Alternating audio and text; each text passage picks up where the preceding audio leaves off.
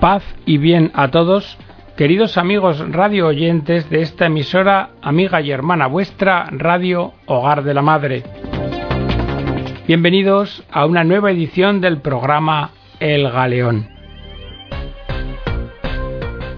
En el programa de hoy nos vamos a interpelar por el sentido cristiano del dolor.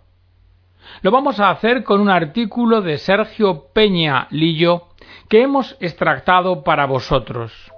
Mirad, comprender el sentido del dolor y del sufrimiento humano es uno de los desafíos más complejos que se presentan a la fe cristiana. Porque si Dios es amor y es omnipotencia, ¿por qué permite el dolor en el mundo? ¿Por qué no elimina el sufrimiento haciendo que todas sus criaturas sean felices? André Frossard dijo que el origen del dolor y del mal son la piedra de tropiezo de todas las sabidurías y religiones.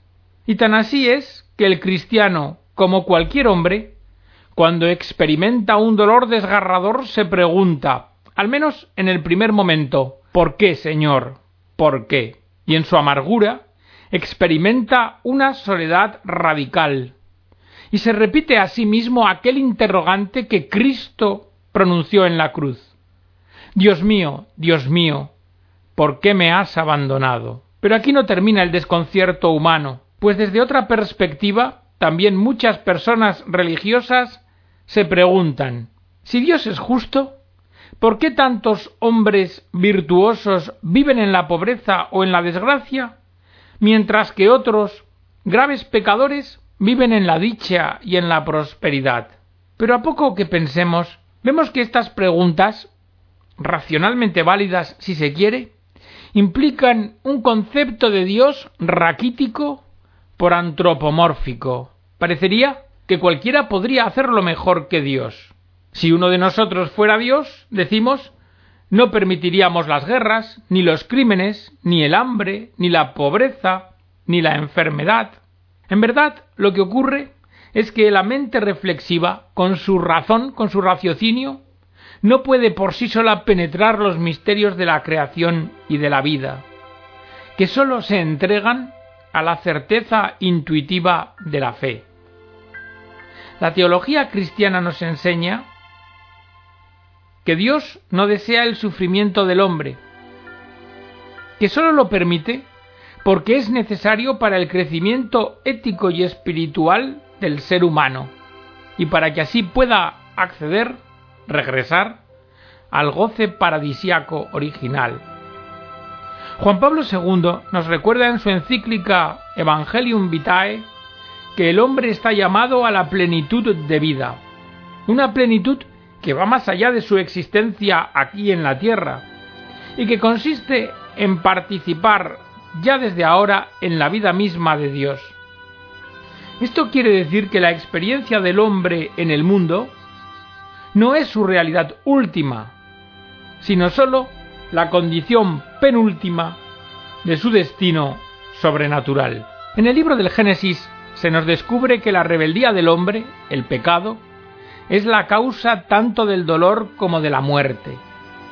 El pecado original introdujo la vulnerabilidad en la existencia humana, y desde entonces, dolor y sufrimiento se han hecho connaturales a la conciencia del hombre, y se han mantenido a través de la historia, constituyendo algo así como la cara siniestra de la herencia de los hijos de Adán. Pero ¿cuál fue el pecado original? Esto en parte es un misterio. Su enigma es interno. El relato bíblico nos dice que el hombre comió del fruto del árbol prohibido y que al hacerlo usurpó el conocimiento del bien y del mal que sólo pertenecía a Dios. Este acto de rebeldía lo sometió al dolor, al sufrimiento y a la muerte, que ahora son propios del orden natural del universo. Pero más allá de este relato bíblico, el curso de la historia nos demuestra de forma trágica cómo el hombre ha sido y es incapaz por sí solo de discernir el bien y el mal. Y esto lo podemos ver claramente también en nuestros días. De ahí la injusticia y el absurdo de reprochar a Dios nuestros errores y nuestros crímenes, que Él tan solo permite porque respeta un don que dio al hombre, el don de la libertad.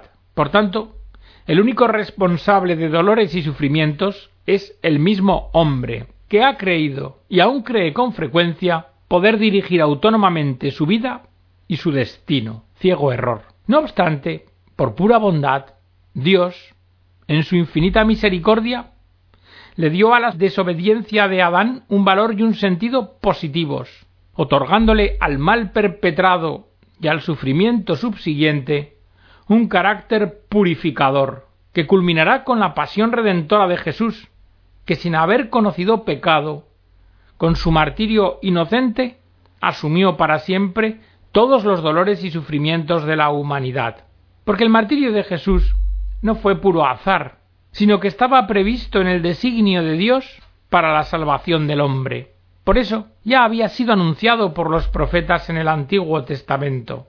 También hay que darse cuenta de que el hecho de que Dios haya permitido y permita la actividad diabólica resulta otro misterio.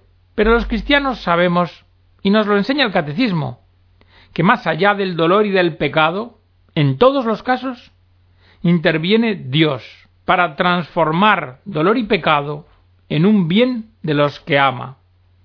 Dios, por su amor al hombre, no suprimió ni la libertad del hombre, ni el dolor, ni el sufrimiento, pero le dio un sentido moral. Y de esta forma pudo transformar nuestra propia imperfección del amor.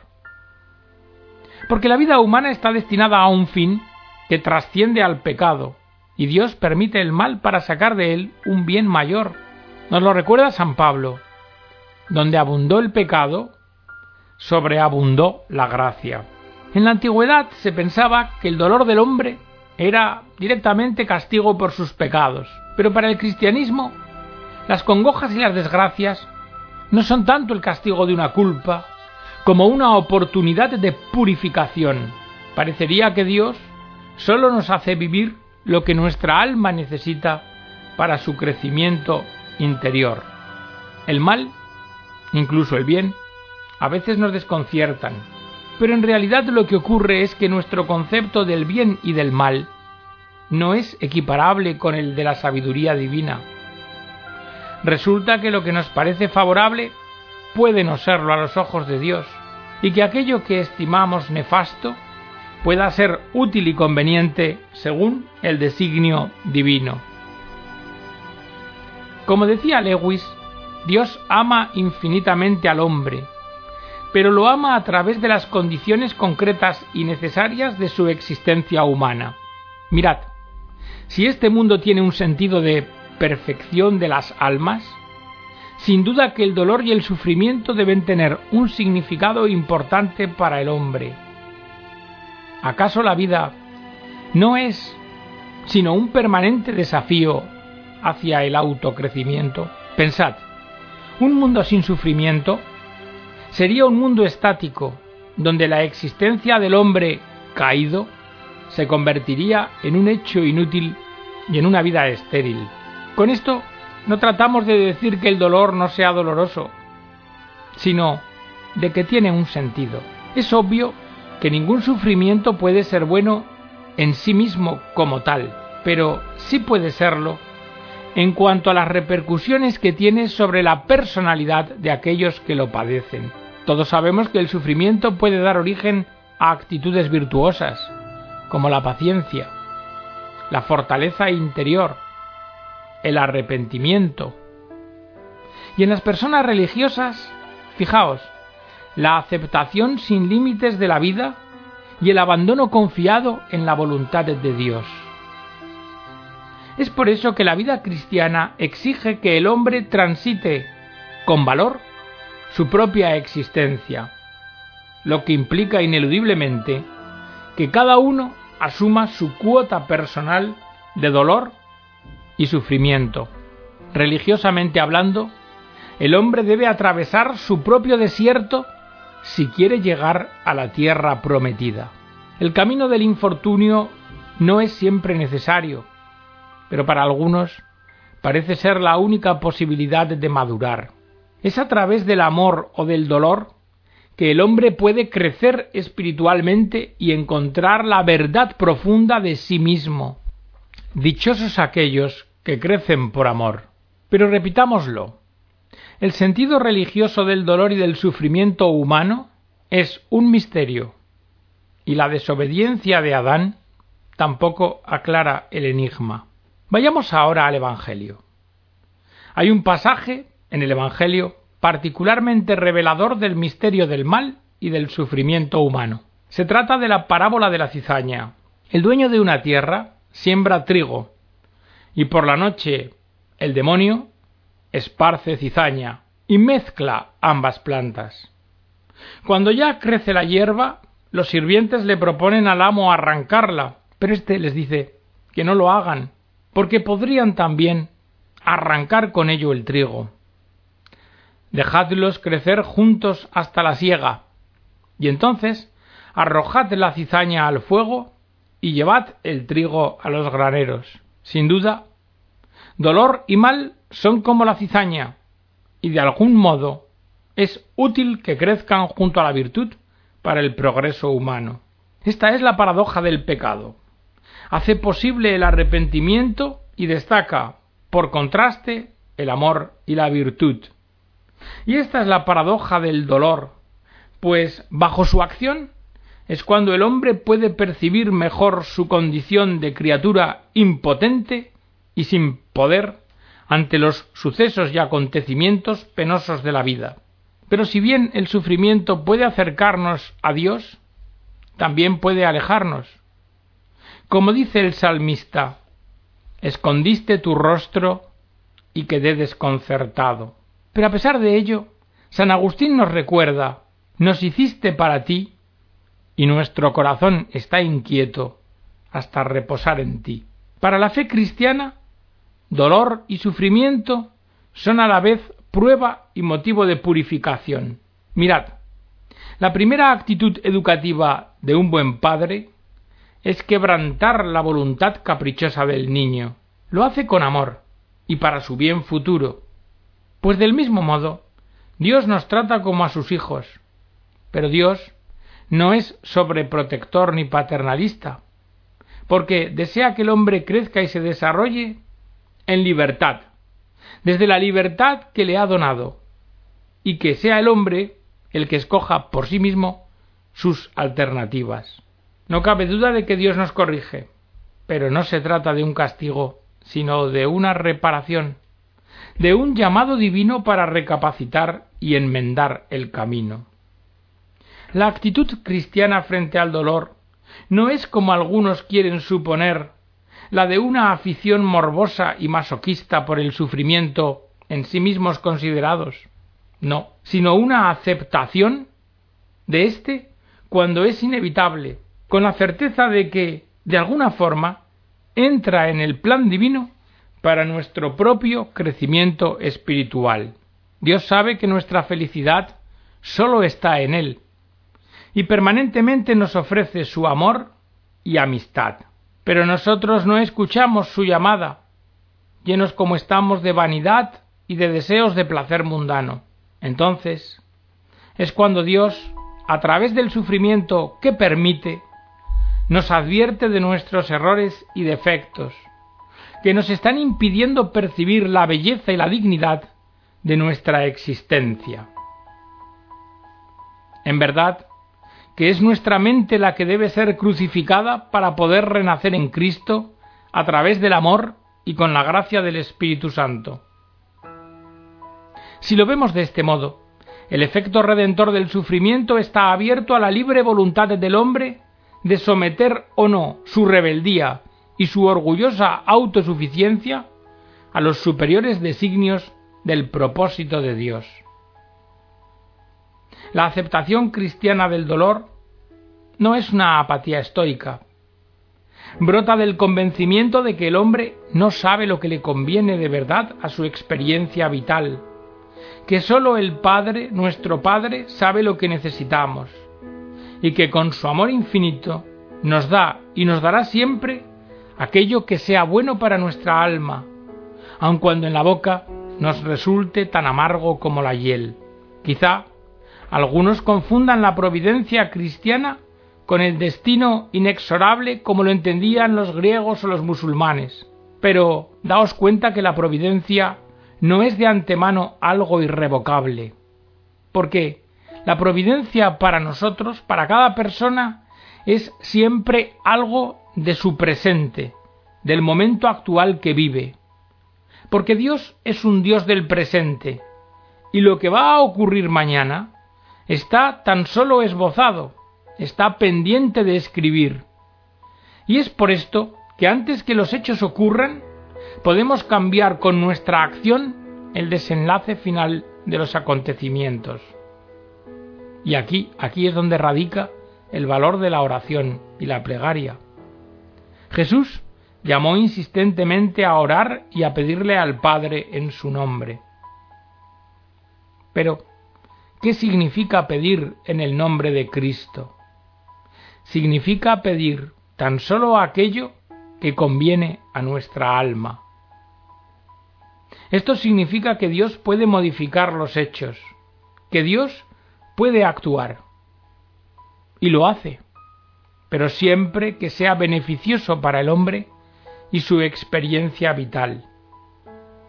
Podemos entonces, debemos más bien, pedirle siempre al Padre lo que anhelamos, pero sometiéndonos de antemano al designio divino, como nos lo ha enseñado Cristo en la hora trágica y sublime de Getsemaní.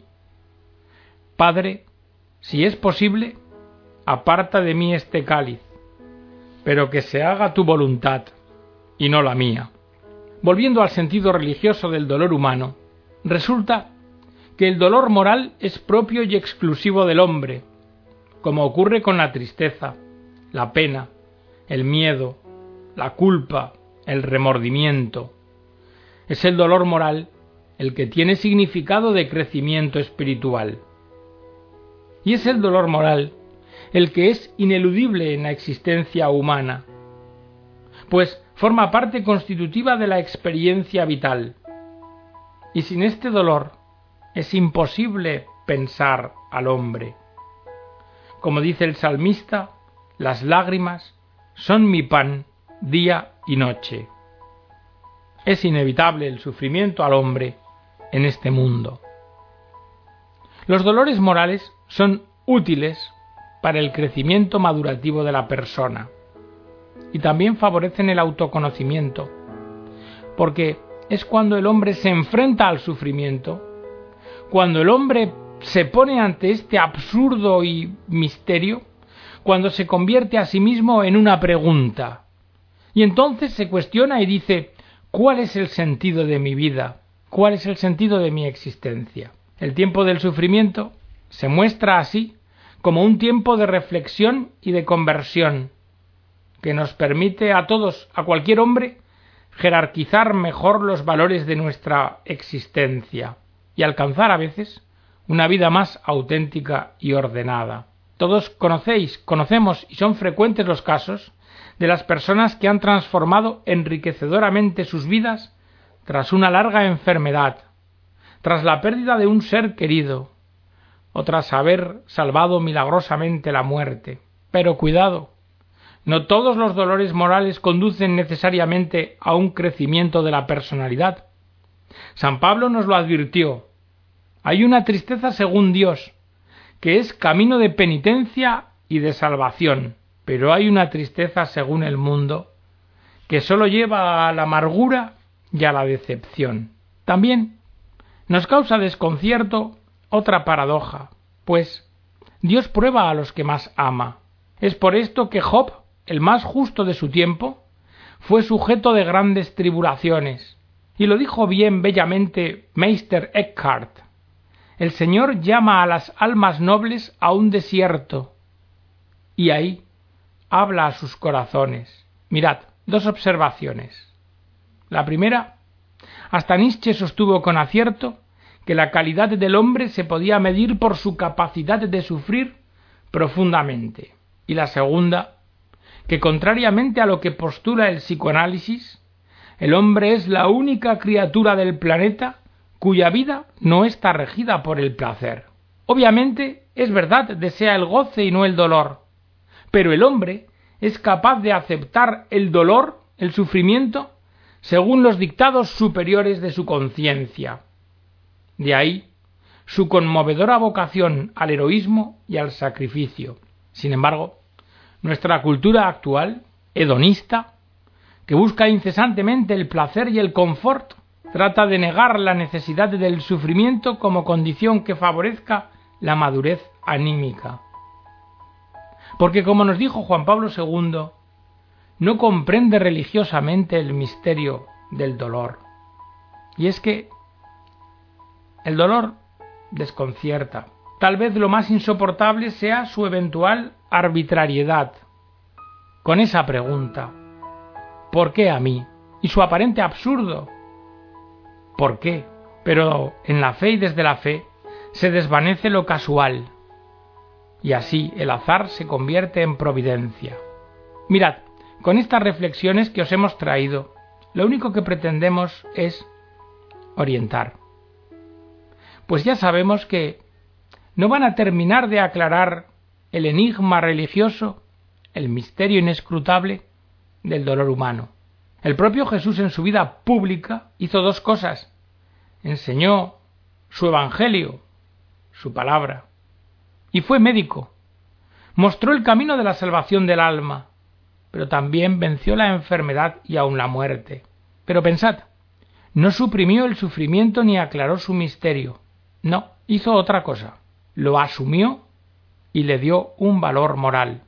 Bienaventurados los que lloran, porque ellos serán consolados. Por esto, quedan muchas cosas oscuras frente al sufrimiento humano, pero hay una que está clara. A Dios no podemos decirle, tú no sabes lo que es sufrir. Ava, Padre, todo es posible para ti líbrame de esta copa de amargura. Pero no se haga lo que yo quiero, sino lo que quieres tú. Por esto, vamos a terminar la edición del programa de hoy con una frase del mismo Dios, que no debemos olvidar. Orad para que podáis resistir la prueba.